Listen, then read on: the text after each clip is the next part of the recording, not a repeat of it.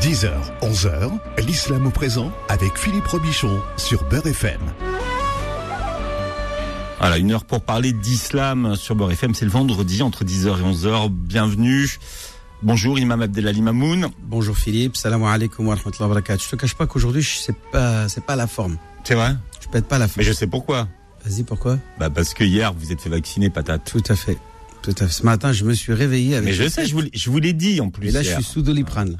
Je vous l'ai dit hier. Hier, hier, vous m'avez embêté, vous m'avez fait Non, non, mais il souffrir prévenu, l'après-midi. il m'avait prévenu, mon médecin, qu'il est possible Ouais. que vous ayez, euh, Et vous vous sentez avez- pas bien pendant vous deux, avez, trois jours. Vous avez fait Pfizer, hein, vous, vous avez fait de la première Non, non, injection. non, non, Neveca, euh, Veneca, ouais, Veca, Vecana, je sais pas quoi, Ve- Ah non, ça, ça, Veneca. c'est un vaccin que vous avez inventé. Astra- Non, non, c'est le, oui, L'anglais.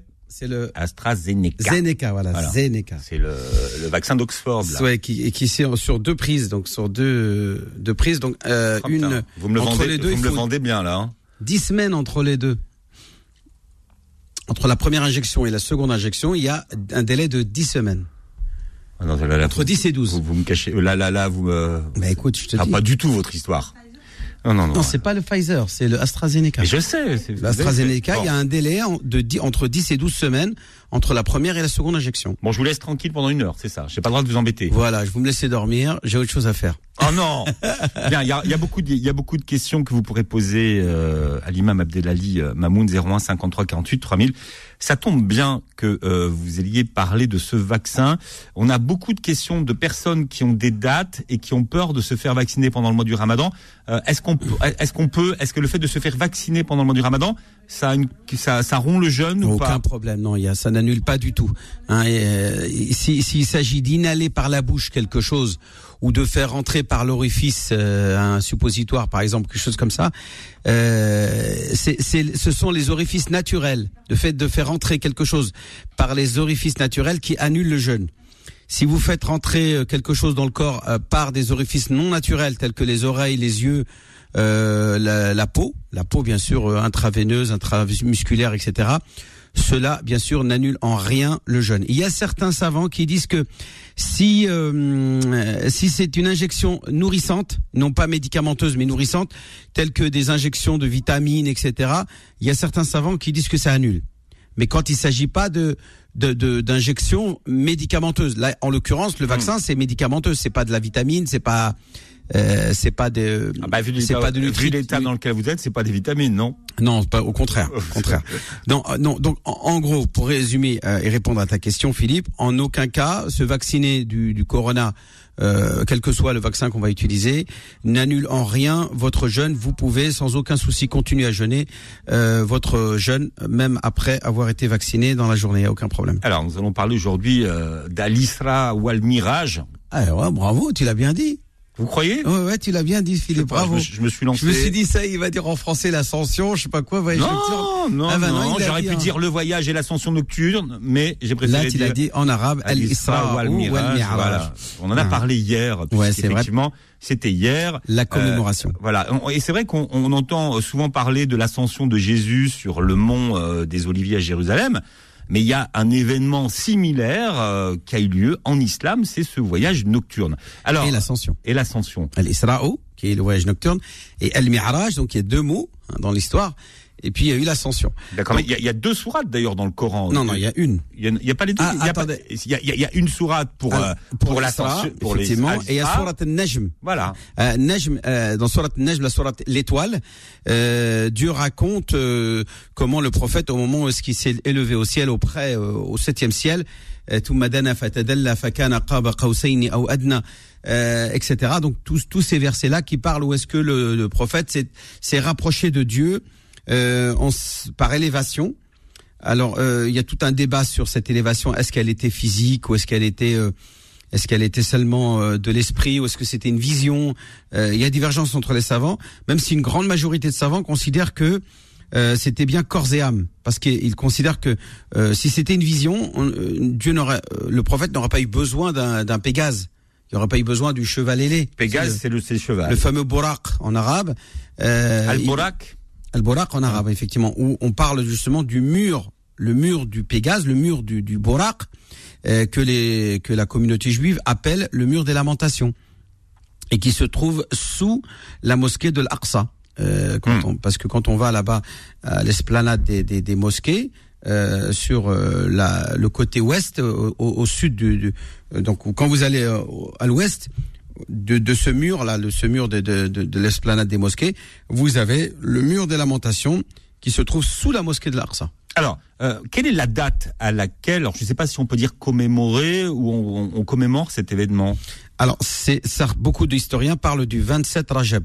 Et hier, nous, nous étions le 27 Donc, Rajab. C'est le septième mois de l'année euh, musulmane. Ouais. Voilà, et le 27e jour du mois de Rajab, c'est, euh, d'après les historiens, la date où le prophète a eu, euh, c'est-à-dire a joui de, cette, euh, de cet événement Mm. miraculeux, extraordinaire, puisque il a été transporté d'abord de la Mecque, euh, donc sur ce cheval ailé, euh, de la Kaaba, de la de le Masjid al-Haram, jusqu'à la mosquée de Jérusalem, il a le Masjid al-Aqsa alladhi barakna hawlahu, et c'est ce qui justement Dieu euh, relate dans le début de la sourate al-Isra, la sourate le voyage nocturne. Alors, ouais, attention, il- pourquoi nocturne alors en fait? Parce que c'était un, voyage qui a eu lieu la nuit? La nuit, tout à fait. Ouais. Alors, j'explique euh, le contexte. Le prophète, alayhi est persécuté.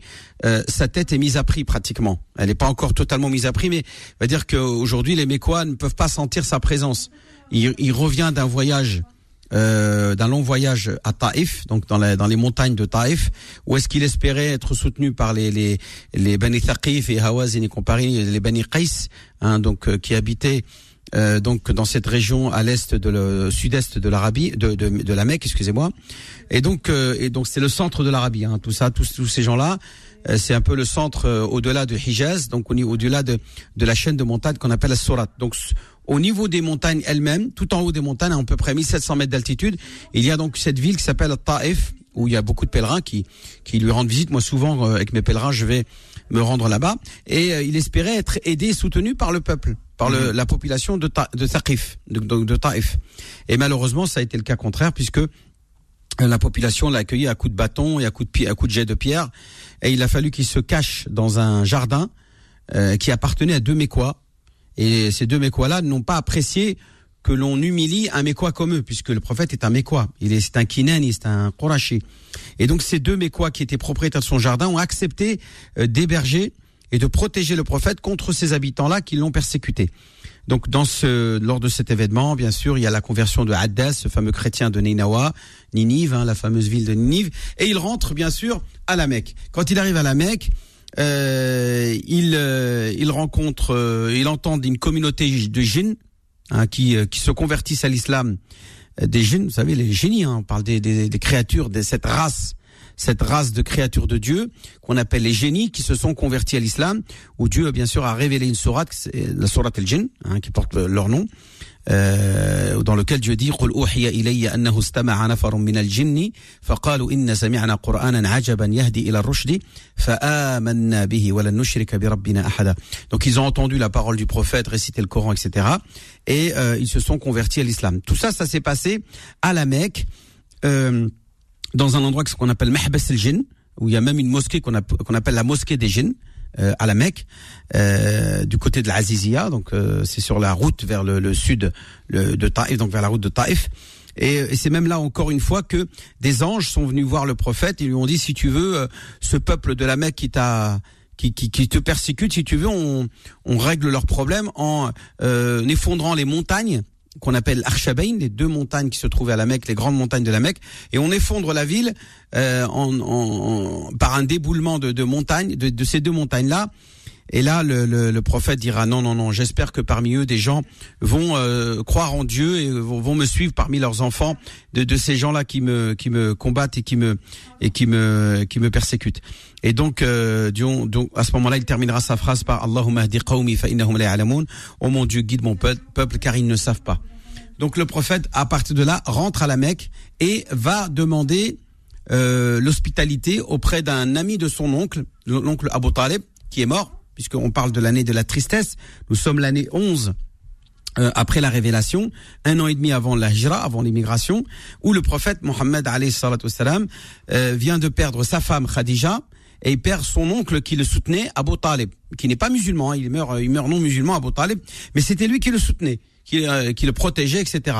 Parce qu'il était le chef de la tribu des Bani Hashim. Sauf qu'en mourant, euh, Abu Talib laisse sa place au pire ennemi du prophète, Abu Lahab, Abu Lahab devient le chef de la tribu des Bani Hashim. Et qu'est-ce qu'il dit Abu Lahab aux, aux, Mécois Faites de lui ce que vous voulez. Nous, en tout cas, les Bani Hashim, nous nous, nous, nous, nous vengerons pas. Nous ne nous vengerons pas. Et c'est pour cela que le prophète va faire une invocation en demandant à Dieu. Euh, il, il amène Takiluni. Il dira à mon Dieu, à qui tu me laisses? Il a amri à un proche dont tu as euh, mis mon sort entre ses mains. Il a ou un, un éloigné, c'est-à-dire une personne qui n'est pas de ma tribu et qui euh, me persécute jour et nuit. Donc euh, il, est dans, dans une situation assez désespérée. Il est dans une réalité de tristesse profonde. Euh, une réalité psychologique profonde de tristesse. Et donc Dieu pour le soulager va donc euh, déclencher cet événement extraordinaire qu'on appelle le voyage nocturne et euh, l'élévation l'Isra ou al-Mi'raj quels, sont les événements importants qui se produisent au cours de ce voyage, Imam Abdelali? Bah, D'abord que le prophète est réveillé par Jibril, alors qu'il est chez Moutaim ibn Adi, donc le fameux ami de son oncle qu'il avait hébergé avec ses douze enfants costauds. Hein. Il fallait douze enfants solides capables de le protéger parce que les Mécois voulaient le, le, le, persécuter. Euh, voilà, c'est ça. Et euh, il a amri, tout à fait. Euh, un ennemi qui dont tu as euh, tu as mis euh, donc là Fatima me, me montrait le, le texte euh, où est-ce que le prophète a fait cette invocation dans lequel il implore Dieu et lui manifeste sa tristesse, son profond désespoir. Euh, dans lequel il commence par dire Allahumma inni ashku ilayka da'fa quwwati wa qillata hilati wa hawani 'ala nas anta rabbi wa anta rabbul mustada'afin etc. Donc tout ce toute cette euh, cette invocation, cette supplication cette supplication dans laquelle il supplie Dieu, mais, mais trouve-moi une solution, euh, sors-moi de la de la situation désespérée dans laquelle je suis, car je ne je ne trouve pas d'issue à tout cela. Mhm. Les, les gens de Taïf m'ont rejeté, mon peuple, mon propre peuple mécois ne veut pas entendre parler de ma révélation. Que dois-je faire, mon Dieu? Et là, Dieu, bien entendu, lui montre qu'il est tout puissant, il est capable de tout faire. Donc, il va provoquer cet événement pour lui dire que ce que tu fais, toi, ya Mohammed, d'autres prophètes avant toi l'ont fait. D'autres prophètes avant toi ont transmis cette révélation, eux aussi étaient persécutés.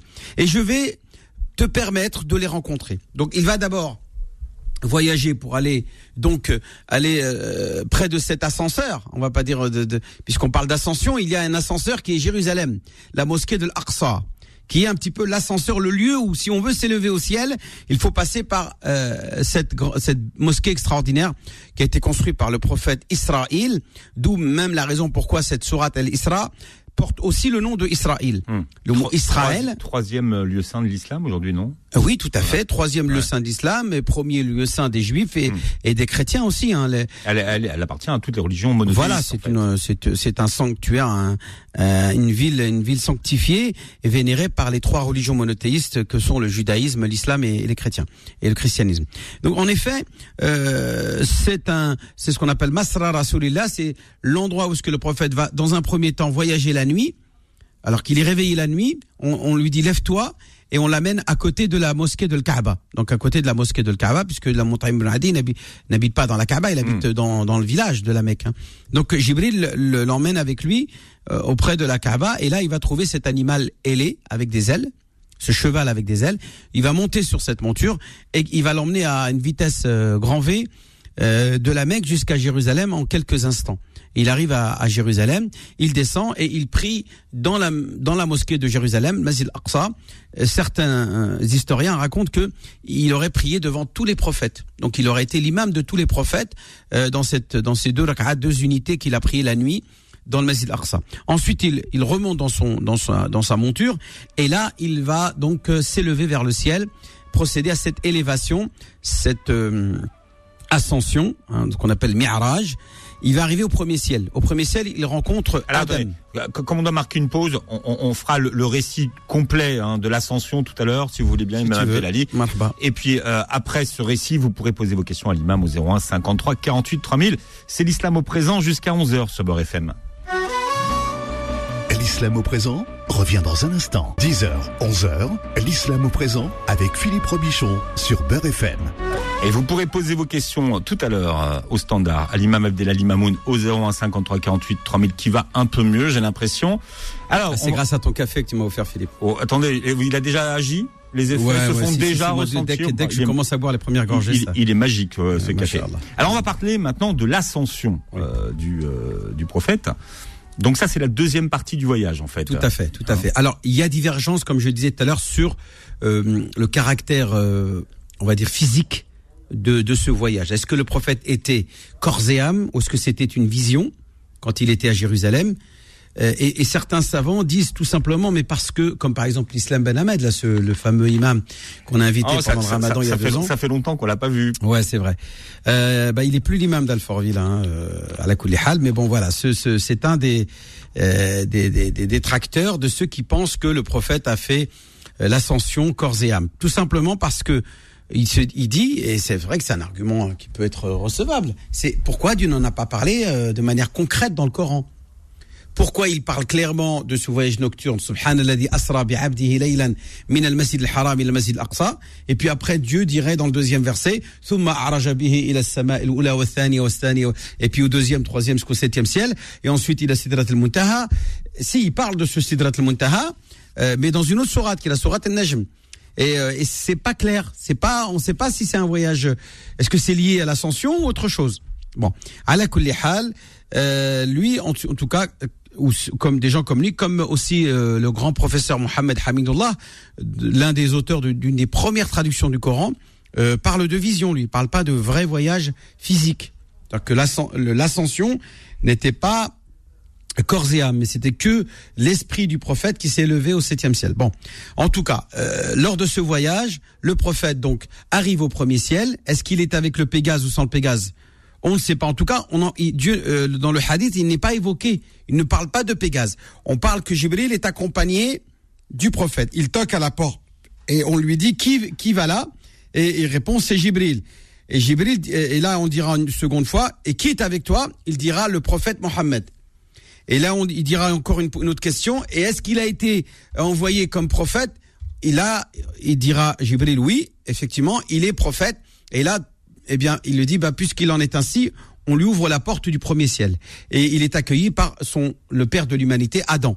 C'est Adam qui l'accueille au premier ciel, le ciel du, de ce bas monde. Sama dunya, Sama al-Oula, le premier ciel. Donc, euh, il l'accueille, euh, il lui souhaite la bienvenue, etc. Et ensuite, il continue son ascension. Il arrive au deuxième ciel. Au deuxième ciel, il est accueilli par les deux cousins, Jésus et Jean. Yahya wa Isa. Isa wa Yahya.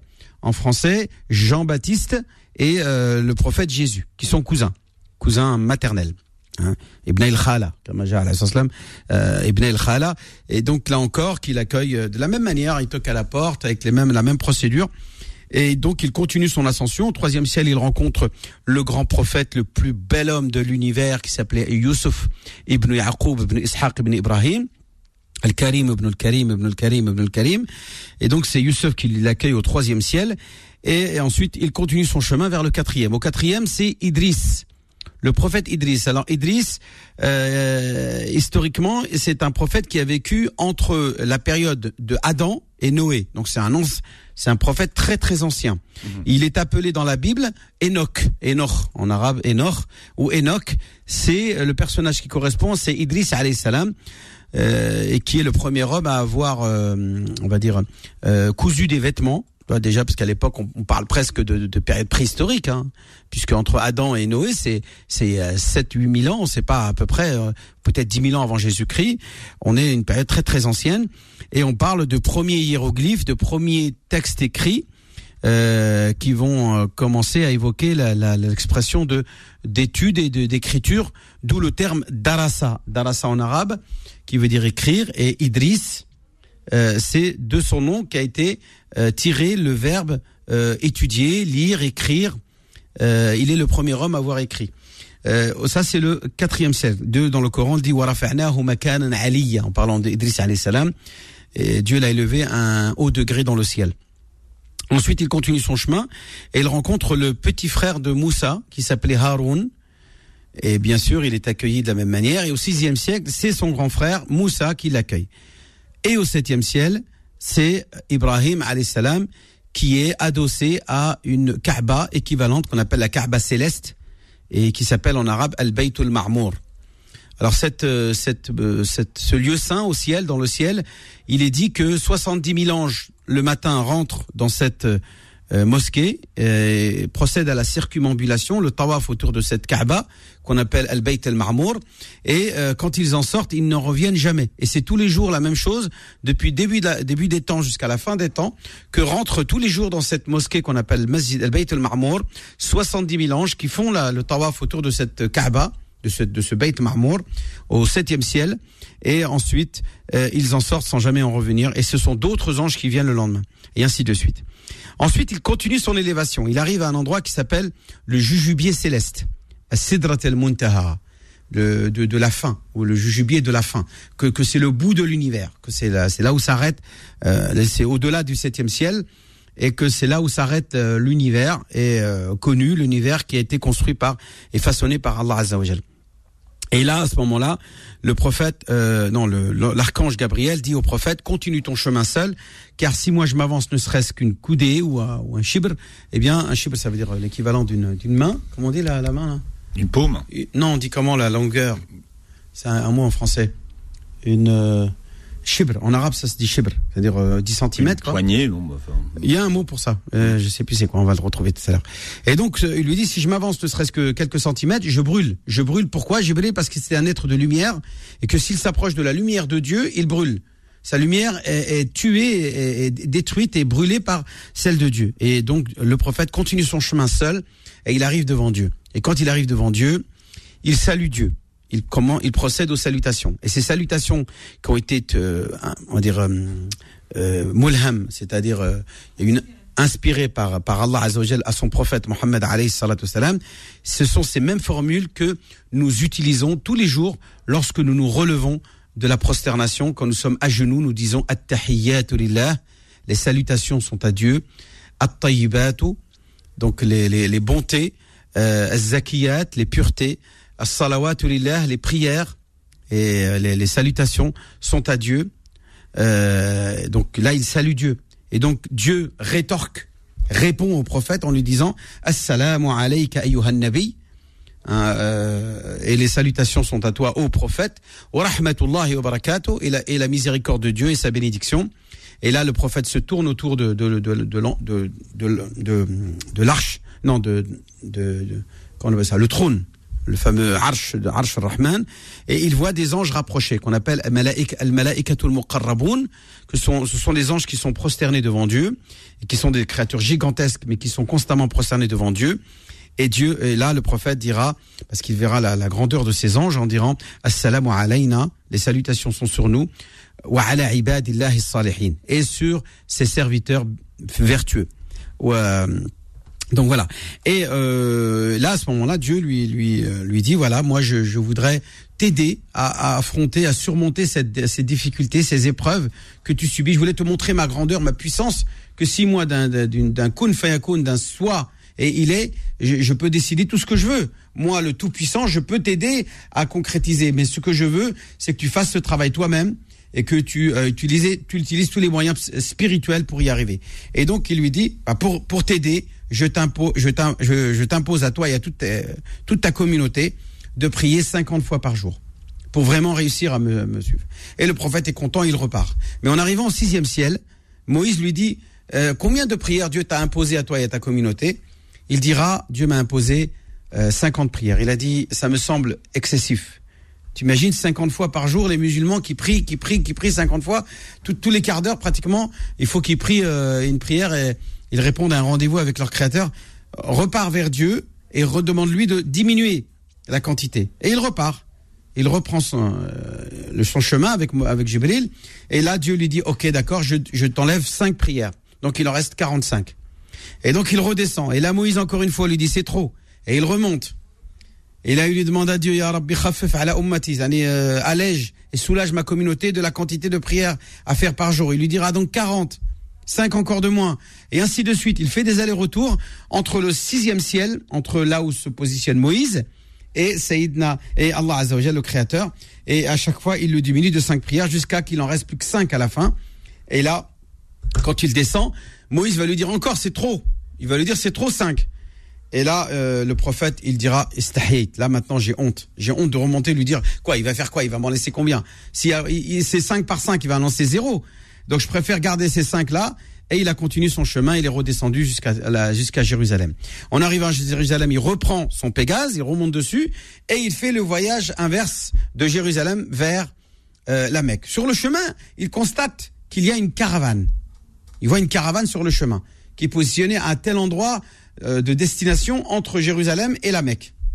Et quand il arrive à la Mecque, il sort le matin euh, de son lit de chez Mutaim, Adi, et il vient annoncer aux gens, il dit, regardez, cette nuit, moi je suis parti de la Mecque jusqu'à Jérusalem. Mais il leur dit pas, il leur parle pas de l'ascension. Il parle que de ce voyage nocturne. Et donc là, à ce moment-là, euh, bien entendu, ses détracteurs vont encore une fois l'accuser de menteur, d'imposture, et il va bien sûr se défendre, et il va dire non, je suis un vrai prophète. Et euh, Abu Jahl, le pire ennemi du prophète, va aller euh, rendre visite au copain du prophète qu'on appelle le l'ami intime, celui qui était euh, celui qui le, le, le, le, suivait sur tout ce qu'il disait, c'était Abu Bakr Saddiq. Et il va lui dire, tu sais, ton copain cette nuit-là, il a pété les plombs là, il a un petit peu, il est devenu fou. Il a, il a prétendu quelque chose que que personne ne peut croire. Il a dit quoi? Il a dit que cette nuit, j'ai voyagé de la Mecque jusqu'à Jérusalem sur un cheval ailé et j'ai fait l'aller-retour alors que nous, nous avons besoin d'un mois aller, un mois retour pour faire ce voyage. Et lui, il prétend l'avoir fait aller-retour en une seule nuit. Et là, euh, Saïd Nabou Bakr Siddiq dira, euh, je l'ai cru pour, pour des choses plus, plus graves et plus importantes que ça. C'est rien, ça, ce que tu me dis, Abu Jahl. J'ai cru en lui pour des choses plus, plus importantes, notamment le fait qu'il m'ait dit qu'il est prophète de Dieu, qu'il reçoit la visite de Jibril, etc. Et là, euh, euh, il lui dira, bah, si c'est vrai, si c'est lui qui l'a dit, c'est qu'il il a dit la vérité. In qalaha faqad sadaq. In qalaha, si vraiment le prophète a dit ce qu'il a dit, eh bien c'est qu'il a dit la vérité. Et c'est pour cela que depuis cette date-là, Abu Bakr gardera ce surnom de Siddiq. Un Siddiq, ça veut pas dire quelqu'un qui croit. Euh, c'est quelqu'un qui dit la vérité. C'est quelqu'un qui, quand il entend la vérité de la bouche du prophète, il y croit. Et donc à partir de là, euh, le prophète va continuer euh, son travail de prédicateur, euh, de d'apôtre de, de, son peuple pour les inviter à à, devenir donc des croyants en un Dieu unique et d'arrêter de d'être des païens, des idolâtres qui vénèrent leur leur, leur divinité. Voilà cet événement qui a eu lieu où est-ce que l'on voit on constate quand même le rôle important que Moïse va jouer dans cette histoire euh, et combien euh, Moïse est un personnage important dans la Bible, euh, dans le Coran, dans l'islam, puisque nous considérons que l'islam est la religion de tous les prophètes et que Moïse est un prophète de l'islam et qu'à partir de là, il a joué un rôle dans la dans, dans ce qui va être légiféré à la Ummah du prophète Mohammed Et donc Moïse joue un rôle prépondérant. Tout ça pour dire quoi? Pour dire que euh, l'islam est une religion universelle qui n'a pas, qui n'est pas là pour euh, réformer les autres religions. Elle est là pour parachever le message de tous les prophètes qui ont qui ont été envoyés avant. C'est pour ça qu'on dit le, le, sceau de la foi. On dit le sceau de la prophétie. La prophétie. Le sceau de la prophétie. Voilà. Bien. Alors vous pourrez poser vos questions. Al-Isra ou al-Mi'raj, c'est le fameux voyage nocturne et l'ascension du prophète. Alors vous posez vos questions dans un instant à l'imam Abdelali Mamoun. Je rappelle le numéro de notre standard 01 53 48 3000 01 53 48 3000. L'islam au présent revient dans un instant. 11h, l'islam au présent avec Philippe Robichon sur Beurre FM. Voilà, et on, vous pouvez poser vos questions à l'imam Abdelali Mamoun au standard de Beurre FM. On est en train d'accueillir nos invités qui seront là tout à l'heure d'ailleurs puisqu'on parlera de solidarité comme toutes les semaines entre 11h et midi. Radija Imam Adelali vous attend au standard au 01 53 48 3000. Bonjour Radija. Oui, bonjour. Salam alaikum. Marhaban Khadija. Salam. Enchanté. Euh, J'ai une petite question à savoir. Euh, euh, pour la prière, euh, je rentre chez moi entre midi et deux. Est-ce qu'il est possible de s'assoupir un petit peu, de s'allonger et puis après faire le drôle ou il faut que je refasse des ablutions? Alors, attendez, attendez. Vous êtes en train de me dire que vous rentrez à la maison entre midi et 2 heures. Oui. Aujourd'hui, Dohor, il est autour de 13 heures, donc vous pouvez prier Dohor à 13 heures. Est-ce que vous rentrez le soir avant le Maghreb ou vous rentrez après le Maghreb du travail euh, 18 heures, oui, avant le Maghreb. Eh bien, vous attendez de rentrer à la maison pour saler l'Assar. Donc vous priez Dhuhr avant de sortir, l'après-midi, donc à 13h30, 13h, 13h30. Oui, Et ensuite, quand vous rentrez le soir euh, du travail, vous priez l'Asr. l'Asr. Voilà. Et, Et en état d'ablution, bien sûr. Il faut être en état d'ablution. Oui. Et euh, en fait, moi, c'était plus par rapport à ma pause quand je rentre entre midi et deux. Quand je m'assoupis un petit peu, est-ce que je dois refaire mes ablutions? Ben, quand on est endormi, si vous êtes endormi et que vous êtes bien allongé et endormi, vous devez refaire vos ablutions. Si vous arrive de vous assoupir sur votre chaise, vous êtes assise et vous êtes assoupi sur la chaise, euh, non, ça n'annule pas les ablutions. Vous pouvez vous, euh, voilà, vous, vous, vous lever et puis euh, si vous aviez déjà vos ablutions, cela n'annule pas vos ablutions que de vous assoupir sur votre chaise. Tant que tant que vous euh, ne tombez pas de votre chaise. Tant que le sommeil ne vous prend pas jusqu'à que vous tombiez par terre. Si par contre vous euh, vous perdez totalement euh, voilà euh, la maîtrise de votre corps, à ce moment-là, oui effectivement, ça annule les ablutions et il faut refaire ces petites ablutions, hein, les petites petites, normal, lodo. Oui, vous êtes à la maison, de toute façon, c'est bien de faire ces. Quand on, si on veut retrouver un petit peu de nachat, un petit peu de, de, de- vivacité, il, il vaut mieux refaire ces ablutions, ça fait beaucoup de bien. Déjà, il faut savoir que l'odo, c'est déjà en lui-même un acte d'adoration. Arrêtons de Oui. penser l'odo comme une condition de validité de la prière seulement. C'est en lui-même, isbar l'odo et euh, ibada. C'est un acte d'adoration. Euh, on est dans, un, dans une démarche purificatrice de, de son corps et de son âme à travers cet acte spirituel qui est la- les ablutions. Donc considérez vos ablutions comme déjà un acte d'adoration que vous faites suivre par votre prière, qui est lui aussi bien sûr euh, la, euh, la, la logique qui a fait que vous vous êtes euh, purifié euh, dans vos dans vos dans vos ablutions, à travers vos ablutions. Est-ce que j'ai répondu à votre question? Super magnifique, barakallahu. Allah une dernière question. euh, lorsque on échappe un gaz, il faut refaire ses ablutions intégralement. On est bien d'accord. Les parties intimes. et Non, tout ça. non, pas du tout. On n'est pas d'accord. Si Ah. vous lâchez un gaz, vous ne faites que vos petites ablutions normales, c'est tout. Vous n'avez pas besoin d'aller faire euh, la toilette intime, parce que la toilette intime, elle sert à quoi? À nous débarrasser des impuretés, des impuretés ma- matérielles. Là, il n'y a pas d'impureté, c'est du gaz. Par contre, si vous aviez laissé sortir quelque chose de gazeux, euh, de, de solide ou de liquide, là, vous devez nettoyer l'impureté. C'est ce qu'on appelle istinja. Mais si c'est que du gaz, non, vous faites que vos petites ablutions. Vous n'avez pas besoin d'aller aux toilettes pour aller euh, euh, vous laver vos parties intimes alors qu'il n'y a, y a rien. Vous n'êtes pas sale. Il n'y a pas d'impureté. Vous comprenez ce que je veux dire? Oui, merci Radija pour votre question. Ouais, Merci. Philippe, il aime pas parler des trucs. Dès que ça en passe en dessous de la ceinture, ça. Non, Ça c'est commence pas à l'écœurer. C'est quand vous vous étalez que ça me. mais mais ça, me- mais on n'a on pas parlé d'étaler. Justement. Non, non, laissez-moi sortir de là. Euh, une question. C'est vrai que ça sent pas très bon. Je, eh, je vais me venger. hein. D'accord, alors vas-y. Euh. Ah, Non, vous je allez- répète, vous allez les gaz n'imposent bon. pas la toilette intime, que les ablutions. Voilà. Les Zéro. petits et les petites ablutions. 01 Normal, 53 lodo. 48 1000. Une Bismillah. question. Allez. Une question à l'imam. Parce qu'il y a du monde, je comprends Allez, on y va, on y va, Alors, Ismaïl est avec nous. Bienvenue, Ismaïl. Yallah, khoya. Ismaïl, tfaddal, salam alaikum. Ahlan. J'ai une question à poser à l'imam. Je voudrais savoir quand il y a un défunt, au bout de 40 jours, il y a beaucoup de gens qui font des sadakas, qui font des repas. Est-ce que c'est, ça fait partie de la religion ou est-ce que c'est culturel? C'est purement culturel, il n'y a rien de religieux dans cette pratique. Et euh, donc elle n'est pas, elle n'est pas, on ne doit pas la faire. C'est-à-dire si on veut organiser une cérémonie funéraire ou Mhm. voilà, une, fu- voilà ce qu'on appelle ou mortuaire euh, pour euh, commémorer euh, la mort ou, ou rendre hommage à un défunt, on n'est pas obligé d'attendre 40 jours. On peut le faire lors des trois jours, euh, pendant les trois jours de deuil, qu'on appelle les trois jours de deuil de- qui sont liés à la date du défunt, du décès. Mhm. Donc euh, Mhm. pendant les trois jours, on appelle l'Aza, tout ce qui est Aza, les condoléances, tout ça. Il est bien euh, euh, que les amis, les voisins, les, les, les musulmans qui connaissaient cette personne rendent visite à ses proches pour leur rendre pour leur présenter leurs condoléances Hmm. et euh, faire des prières de, de rahamat. Hein. Et ce qu'on appelle ya'admul ajr, comme on dit chez nous. Ya'admul ajr, Que. Dieu, dé, pensais- euh, voilà. Je Euh, pensais que ça avait un rapport en fait parce qu'au bout de 40 jours, si j'ai bien compris, c'est l'âme qui part, qui quitte la tombe. C'est faux, il n'y a pas de 40 jours l'âme qui sort de la tombe.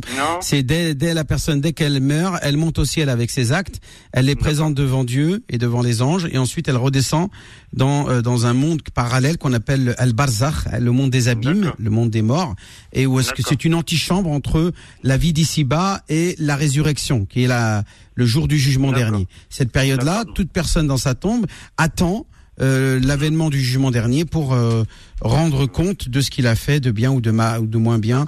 Euh, voilà, en espérant qu'Allah nous comble de sa miséricorde. Donc 40 jours, c'est n'importe quoi. C'est une pratique qui existe chez les chiites, ça existe chez les chiites, pas chez les sunnites, euh, dans lequel mhm. ils commémorent le 40e jour de la mort de Al-Hussein. Vous savez, le, le fameux petit-fils du prophète qui a été assassiné sauvagement par euh, les, les Omeyyades euh, à Karbala, la fameuse ville de Karbala, où il y a un, sanctuaire sacré de, de, de, de, ce grand, de ce grand courant religieux qu'on appelle le courant chiite, et qui vénère le personnage de Hussein. Et eux, le 40e jour, ils célèbrent ça. Donc, beaucoup de gens, en, en comparaison à ça, eh ben, ils font la même chose avec leur mort. Non, non. Euh, si on cherche dans les textes, ni dans le Coran, ni dans les hadiths du prophète, il est fait allusion à ce 40, ce qu'on appelle arba'iniya, les 40 jours, les quarantaines 40e, 40e jour euh, où on commémore euh, la mort d'un défunt. Euh, on rend hommage à, on rend hommage. Non, ça n'existe pas. D'accord? D'accord, très bien, j'ai répondu à ma question. Voilà, mon frère. Salam Merci beaucoup, salam Merci, Ismail. On accueille Jamel au 01 53 48 3000. Jamel, vous êtes le bienvenu. Salam alaikum. Wa alaikum salam. Marhaban ya Jamel. Alors, Jamel, vous allez poser votre question à l'imam, mais vous enlevez le haut-parleur, s'il vous plaît, si vous l'avez, ou le kit main libre. Ok. Comme, ça. Ah, voilà, c'est tellement mieux. Ah ouais, on y va. allez, on y va, Jamel. D'accord, merci. Donc, euh, voilà, moi, je vais vous expliquer, mes parents, ils se sont séparés, d'accord? Moi, ma mère, elle était, donc c'est une Française qui s'est convertie à l'islam, d'accord? Mhm. euh, Néanmoins, ça fait donc maintenant plus de 10 ans qu'ils sont séparés. Et ma mère, elle, a, elle est retournée faire sa vie, entre guillemets. Et elle est repartie, en fait, dans, bah, dans le christianisme. Mhm. D'accord? Maintenant, je vais être franc avec vous, j'ai beaucoup, beaucoup, beaucoup de mal à parler avec elle pour euh, diverses raisons. Et j'ai beau avoir mon père et beaucoup de membres de ma famille qui me poussent à retourner, à avoir des discussions avec, avec elle, etc. J'ai énormément de mal. J'ai un froid, j'ai un mon père me dit que j'ai un cœur qui est en pierre. Mais voilà, je ne sais pas quoi faire. On a beau me sortir des, des, des hadiths, des, des, versets du Coran qui disent qu'il faut respecter les parents, j'arrive pas à digérer certaines choses. Mhm. D'accord. D'abord, il faut savoir que euh, ton histoire ressemble à celle d'un grand compagnon qui s'appelle Mus'ab ibn Umayr radiallahu ta'ala anhu, euh, qui s'était converti à l'islam et dont la mère euh, était une, femme particulièrement très très détractrice, fait partie des détracteurs de ceux qui ont combattu le, prophète et ont et ont essayé d'empêcher la propagation de l'islam à la Mecque. Euh, et donc elle a tout fait contre contre lui. Et euh, quand elle a appris la nouvelle que son fils était converti, elle a tout fait contre son propre fils pour pour l'empêcher de, de, de vivre sa foi. Alors qu'il était très chouchouté par sa mère parce que sa femme c'est une femme une notable très riche qui, euh, qui comblait son fils de, de, de plein euh, de, de, bonté, de, de, vêtements très soyeux, euh, de parfums. Tellement il était parfumé pour te dire, mon Sarab normal, c'est que quand il passait sur un chemin, il laissait l'odeur du parfum euh, là, là, où il passait. C'est-à-dire des gens passaient derrière lui et sentaient l'odeur du parfum tellement il, il imprégnait, il imprégnait sa présence, la présence de, de, de, son parfum. Alors qu'après sa conversion, elle lui a tout enlevé, elle a tout privé de tout. Il est devenu euh, dans une très très grande précarité et très pauvre. Et euh, il est parti voir le prophète et il a dit, Ya ma mère me menace même de, de, de, se tuer, de se mettre au soleil et de se laisser mourir au soleil si je ne, si je ne me rétracte pas euh, de ma conversion à l'islam. Et là, euh, le prophète attend l'intervention divine et il reçoit effectivement les versets qui explicitent l'attitude que doit avoir une personne qui a un parent détracteur qui ne qui ne souhaite pas que son fils vive sa foi. Et là, euh, Dieu dans le Coran dit euh, euh voilà euh, donc Allah Azzawajal, il il dit Subhanallah, avec on va dire astaghfirullah, ça va nous revenir. Euh, le, le, le Moi, je peux pas vous aider. Hein. Ouais, non, tu peux pas m'aider. Tu peux pas m'aider parce qu'en vrai, je te dis, je suis un, comme je suis un peu malade ce matin, donc j'ai un peu du mal. Dans Dieu dans le Coran, voilà, ça y est, c'est revenu. Dieu dans le Coran, il dit wa in jahadaka ala an tushrika fima laysa laka bihi ilmun fala tuti'huma. Et si il te pousse par tous les moyens à te détracter de ta foi et à te détourner de ta foi, ne leur obéis pas.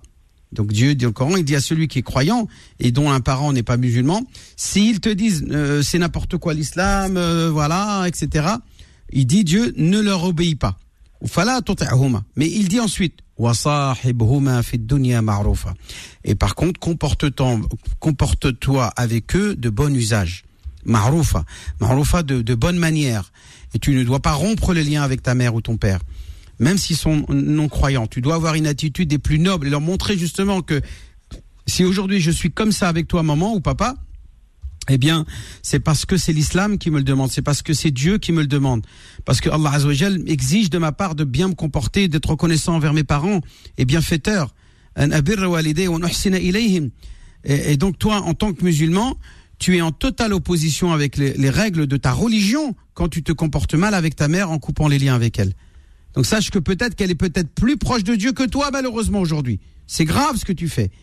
Je, je, je, je, te dis là, franchement, c'est gravissime. Si à partir du moment où ce n'est pas une mère toxique, qu'elle ne constitue pas une menace pour ta foi, tu dois aller lui rendre visite, tu dois lui montrer de la bonté pieuse, tu dois aller euh, lui faire des cadeaux, la, combler de, essayer de tout faire pour essayer. Au contraire, elle est pas maudite. Qui, qui t'a dit que peut-être c'est grâce à toi qu'elle va revenir à l'islam?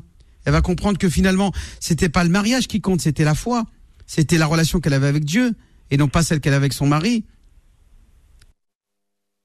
Donc peut-être que toi, en allant lui rendre visite, tu feras un acte de bienfaisance en montrant qu'à travers ton attitude euh, des plus respectueuses et, tu vas montrer beaucoup d'affection, etc. envers ta mère, elle va comprendre que finalement l'islam c'est une belle religion qui mérite d'être euh, d'être euh, adoptée et embrassée. Tu vois ce que je veux dire? Donc là, là au contraire, tu es en train de la maudire, en train de la condamner. Il faut peut-être, euh, à travers ton, ta noblesse de caractère, euh, la, la, sauver des, de, de, de, de, la situation dans laquelle elle est, qui est peut-être la damnation. Allahu alam. Je dis bien peut-être, parce que même chrétien, on n'est pas sûr d'être damné. Hein. Attention. Hein. Oui, bien sûr. Voilà, donc qu'est-ce que t'en sais? Peut-être qu'elle ira au paradis, toi tu iras pas. Donc qu'est-ce que c'est que cette histoire de vouloir te... Est-ce qu'il n'y a pas derrière une forme d'orgueil au fond de toi-même? Euh, dans lequel tu te prends euh, supérieur à elle. Ah non non, elle aujourd'hui, ah elle, est, elle est impure, elle est, elle est égarée, elle est chrétienne, elle est ceci. Allah Esther, bah va voir ta mère, Akhoya, va lui embrasser les pieds à ta mère. Qu'est-ce qui t'arrive? Subhanallah. Embrasse-la, fais-lui beaucoup de câlins, fais-lui euh, des cadeaux, demande-lui pardon pour tout ce temps-là que tu as perdu sans la voir, etc., etc. Tu n'as pas d'autre choix que ça. Sinon, t'es pas un bon musulman. Je suis désolé.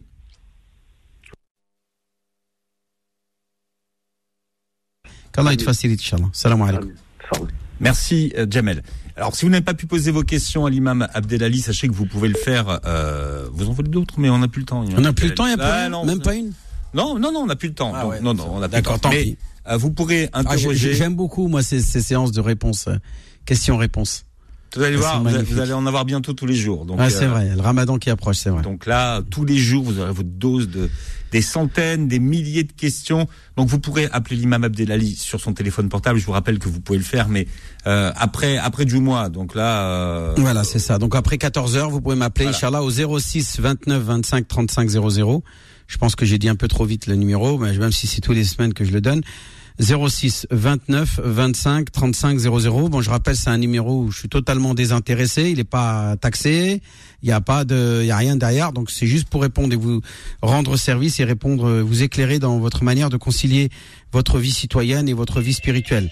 Voilà, il y a déjà des gens qui m'appellent. Donc, quand on dit aux gens n'appelez pas tout de suite. Non, mais c'est, je pense qu'ils ont juste noté euh, ah, c'est pour l'enregistrer. Voilà, c'est ah, pour l'enregistrer. soyez, soyons tolérants, Philippe. Dans un instant, vous... c'est moi, j'aurais dû le mettre sur vibreur. Ah, ça c'est vrai. Donnez-moi votre téléphone confisqué jusqu'à ah, bon, tout à l'heure. Voilà, dans un instant, vos petites annonces seront solidaires comme tous les vendredis. En plus, on a un invité spécial aujourd'hui. Non, on a tous les jours, on a des invités qui sont spéciaux. Aujourd'hui, chaque invité est spécial. Donc, à tout à l'heure. Retrouvez l'islam au présent tous les vendredis de 10h à 11h et en podcast sur beurrefm.net et l'appli Beurrefm.